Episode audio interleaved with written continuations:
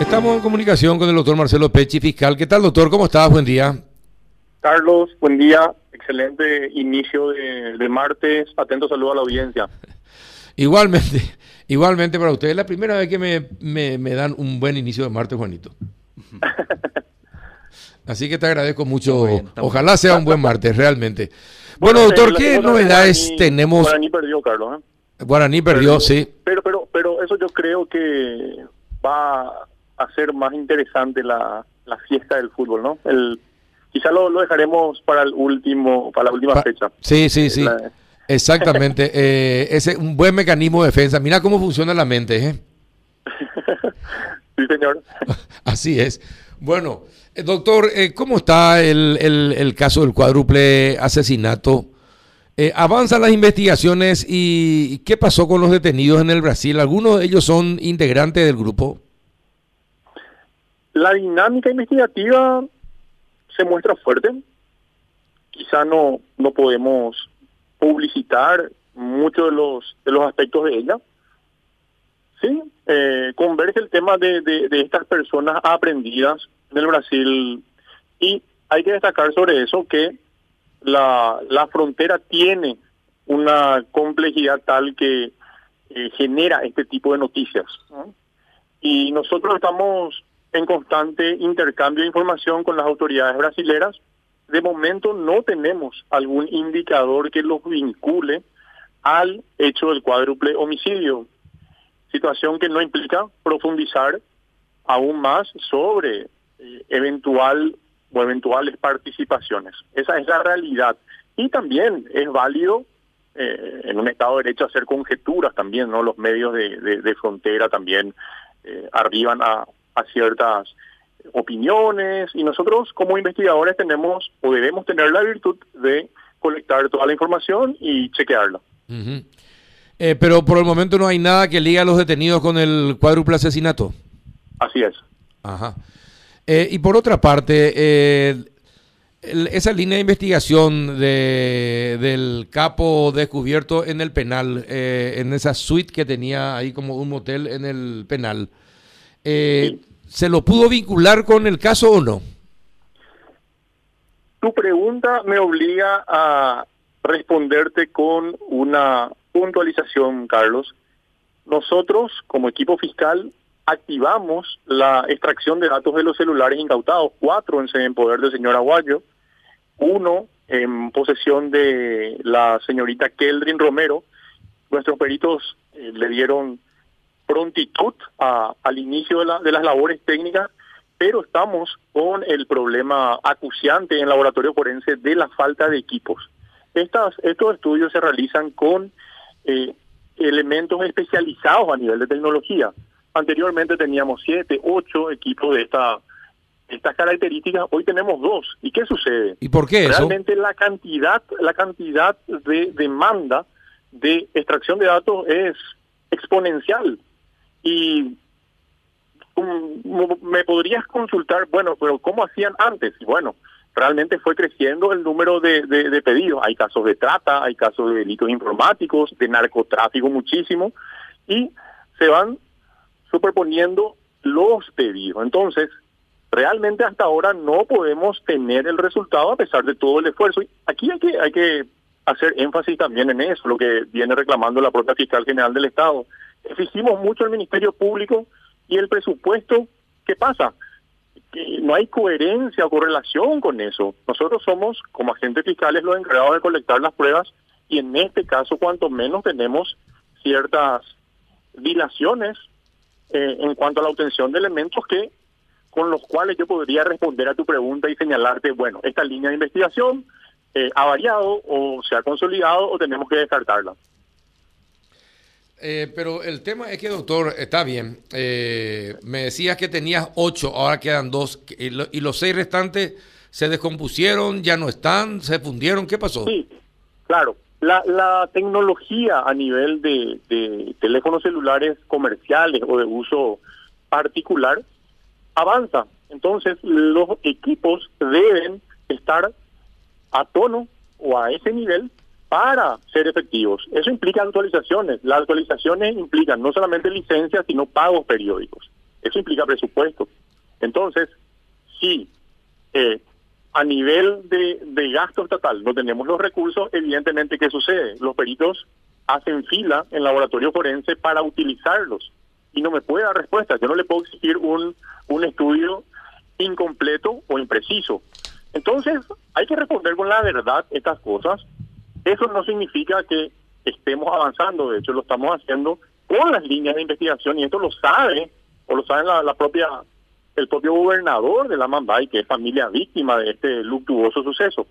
Entonces, espero poder responderte en la brevedad cuando el turno de, de la gran demanda de trabajo en el laboratorio pueda eh, darnos esa posibilidad. Eh, es decir, están ahí los teléfonos, pero todavía no pueden ser eh, auditados porque eh, en este momento no hay equipo suficiente y hay que esperar que se desocupen los equipos para hacer las investigaciones. Correcto. Esta es una causa importantísima, pero todas las otras lo son. Entonces yo no puedo señalar, no, esta causa apresurarme y dejar de lado otras. Hay muchísimas de narcotráfico, nosotros mismos tenemos otras y a pesar de, de, todo el esfuerzo que se hace, tenemos estas limitaciones. Entonces, yo creo que cabe para la reflexión y para que los las autoridades estatales que deban atender y decidir al respecto también tengan en cuenta eh, el crimen organizado está adquiriendo proporciones inconmensurables y aquí somos todos iguales ha fallecido la hija de la máxima autoridad departamental de la Mambay. Bueno, eh, dijeron también, doctor, que iba a haber novedades en el tema de Imabel. Eh, ¿Ustedes pudieron eh, establecer algo fuerte con respecto a los proyectiles encontrados después de la balacera, después del asesinato y, y, de Imabel? y de qué manera eso influye en la investigación? Habrá novedades en el caso de Imabel. ¿Te acordarás el, el, el tema de la presencia de la fiscal Alicia Zaprisa cuando requería eh, armas incautadas en la causa Marcelo Piloto? A partir de ahí se visualizaron irregularidades que fueron objeto de, investigación penal y vamos a tener novedades eh, en esta misma semana eh, en ese caso. Así también, no las voy a decir en qué sentido todavía, pero estamos avanzando en eso y en el tema de, de, balas o de proyectiles, sí tengo que, señalarte, estamos haciendo la trazabilidad. Y hay un problema que yo muchas veces he reclamado, el tema de la falta de reglamentación al respecto. Porque si la administración y distribución de estos implementos no tiene obligatoriedad en cuanto al registro, evidentemente se pierde el rastro. Y yo te di el ejemplo más de una vez de una práctica de tiro. Un, un batallón militar que al, cual puedas dar 150 proyectiles a cada uno para práctica de tiro, si tenés un funcionario desleal que dispara 100 y guarda 50, para comercializarlo, lo perdés porque no tiene un número de serial. Entonces, más allá de, que estamos persiguiendo incansablemente este tipo de hechos, realmente hay situaciones que, que te limitan a nivel de, Ministerio Público para progresar. Juan. No, en, el ejemplo que usted puso, doctor, buen día de mi parte también. Eh, pasa mucho por los controles también. Si bien es cierto, no hay un número de rastreo, no se puede saber para dónde fueron, pero con un correcto control se va a saber si ese funcionario no disparó, no practicó con las 150 balas siguiendo su ejemplo. Sí, pero sobre el punto nomás, eh, pero para el correcto control deben existir reglas claras, o si no nadie va a controlar. Como fiscal, yo muchas veces fui fui en años anteriores a DINAC, a DIMABEL, y exigí ciertas respuestas y me dijeron, yo no tengo reglamentaria ni legalmente una obligación de hacerlo. Y nosotros tenemos que basarnos en la ley. Entonces, la, la fortaleza de estas instituciones eh, realmente repercute también en la efectividad en general de una persecución penal. Pero también, también, hay, también hay una cuestión de, de gestión. Es decir, si, si vos tenés una buena gestión, tu primera obligación o tu primera responsabilidad va a ser que nada, nada te salga de control. Y si vos estás repartiendo 150 proyectiles, sí. en verdad, y sos, y sos el administrador de la institución y sos responsable, vos vas a saber si esa persona usó los 150 o no usó los 100. Ya es una cuestión personal de control y responsabilidad personal del, del comandante, en este caso, eh, de, material o de lo que sea o de cualquier institución militar o policial. Eh, porque es muy, porque no se puede, uno puede decir, no, lo que pasa es que la ley, y, no, y bueno, yo no sé si el tipo lleva o no lleva, o dispara o no dispara. Ese concepto con el cual yo comparto, pero puedo caracterizar, se necesita patriotismo entonces, aunque no haya una ley controlada el bien público. Claro. Pero, y el que no, no tiene, vos me dirás, deberá ser sometido a un proceso. Claro, claro que lo voy a someter, pero la prueba se vuelve más difícil. Si en un batallón o, un cuerpo militar de 100 personas están todos disparando, eh, yo no sé si habrá algún patriota que esté controlando. Eh, realmente te digo, eh, ojalá sí, ojalá no. Pero, hay que tener leyes más fuertes también en eso. Pero vos sabés lo que estás diciendo, doctor. en el supuestamente en, el, en la institución donde el patriotismo debería ser un, un valor supremo, sí. como es en la fuerza policial o en la fuerza militar, que no se tenga ese concepto, luego ya te, ya te dije, ya te, ya te habla del nivel de preparación que tenemos en el país. Porque no sé cómo te voy a explicar, es, es decir, en, en el periodismo la máxima es la verdad. Sí, señor. Y en la Fuerza Armada la máxima es el patriotismo. Correcto. ¿Verdad? En la Fiscalía es que no se vendan y que se ajusten también a la verdad de las pruebas. Representar a la sociedad. Exactamente. Eh, eh, correctamente. Bueno, eh, si, si en una institución castrense no existe patriotismo, entonces, no sé cómo... Es una sociedad perdida. Sí, y el, el, el, sistema está, es falible y falló, porque balas con el logo de Dimabel, Industrias Militares, fueron las utilizadas en hechos. Es una cuestión objetiva. Más allá de cómo se dio y que está siendo investigado, es una cuestión objetiva y sumamente preocupante. Entonces, hay muchas cosas que hacer. Las instituciones también deben fortalecerse porque finalmente el derecho penal, Carlos, necesita de certeza para condenar y necesita adecuar un hecho estrictamente a la ley. Hay conductas deplorables que muchas veces no pudieron ser sancionadas porque técnicamente no eh, pudieron acreditarse según un tipo penal. Y bueno, está bien, vamos a estar esperando entonces las novedades, porque hace 15 días me dijeron, en 15 días va a haber novedades. Va, ya está. El, punto, las investigaciones están avanzadas, yo no, no, no ingresaré en detalle ahora, pero realmente van a van a notar los los resultados en el tema en ambos temas que estamos hablando, ¿no? Siempre objetivamente y con firmeza. Bueno, eso quiere, pero es decir, ¿usted lograron alguna trazabilidad y tienen algunas pruebas? Es eh, con respecto al tema de Dimabel y las balas. En general de, de, Dimabel, en general de hechos relacionados a Dimabel y que también los funcion aquellos funcionarios estatales que cumplen adecuadamente su misión, porque hay que hacer eh, hay que dejar o hay que hacer esa salvedad. Realmente hay buenos funcionarios estatales respecto de los cuales eh, hay que brindar el apoyo también. Y aquellos que lastimosamente se apartaron o se apartan de la ley, pues bien, el Estado debe perseguir esas conductas. Eh, ¿Ustedes hablan con el gobernador de Pedro Juan, de Amambay? Habitualmente lo hago, le explico aspectos técnicos de la investigación. En definitiva, o como idea central, le señalo que Estamos con pasos firmes, pero apresurar eh, hipótesis sería generar falsa expectativa y es lo que no queremos hacer porque él mismo quiere arribar a la verdad y a la justicia. Sabe perfectamente que el daño que le hicieron es eh, realmente muy significativo e irrecuperable, pero el derecho penal tiene ese, ese factor de intentar restablecer la paz social.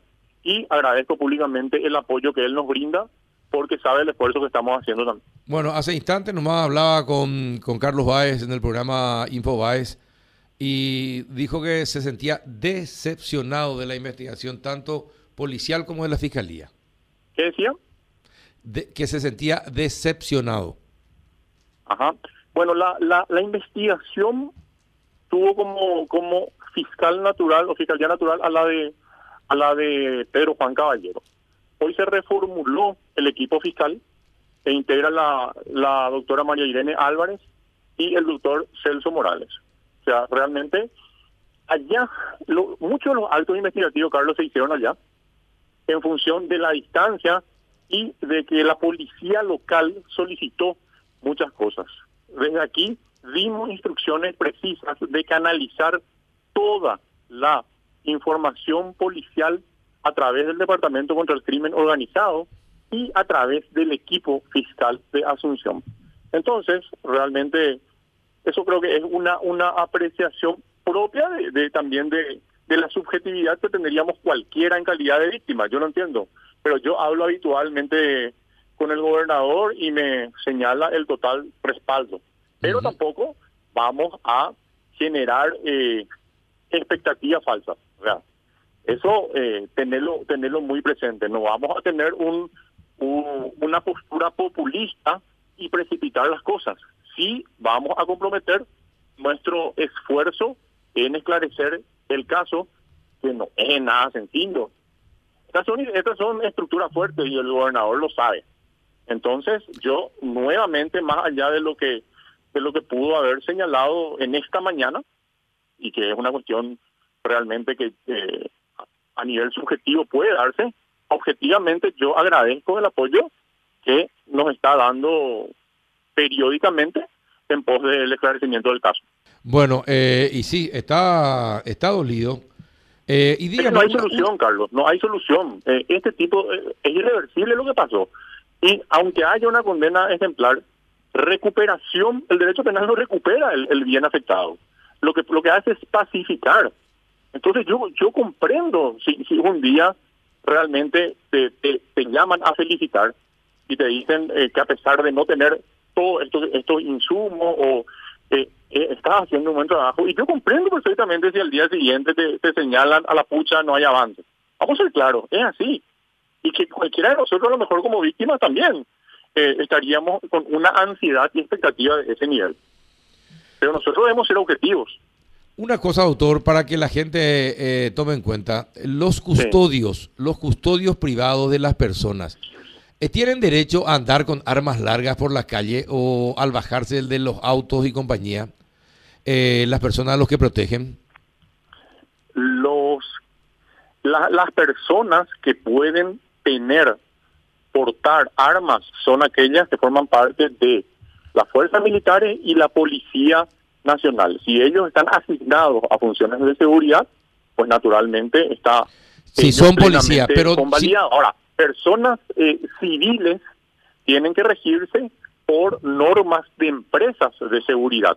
O, en su caso, si tienen el, la autorización policial de portación de armas como base, pero deben estar registrados a un eh, servicio de custodia personal. Eso es lo que yo interpreto como aplicación de la ley respectiva.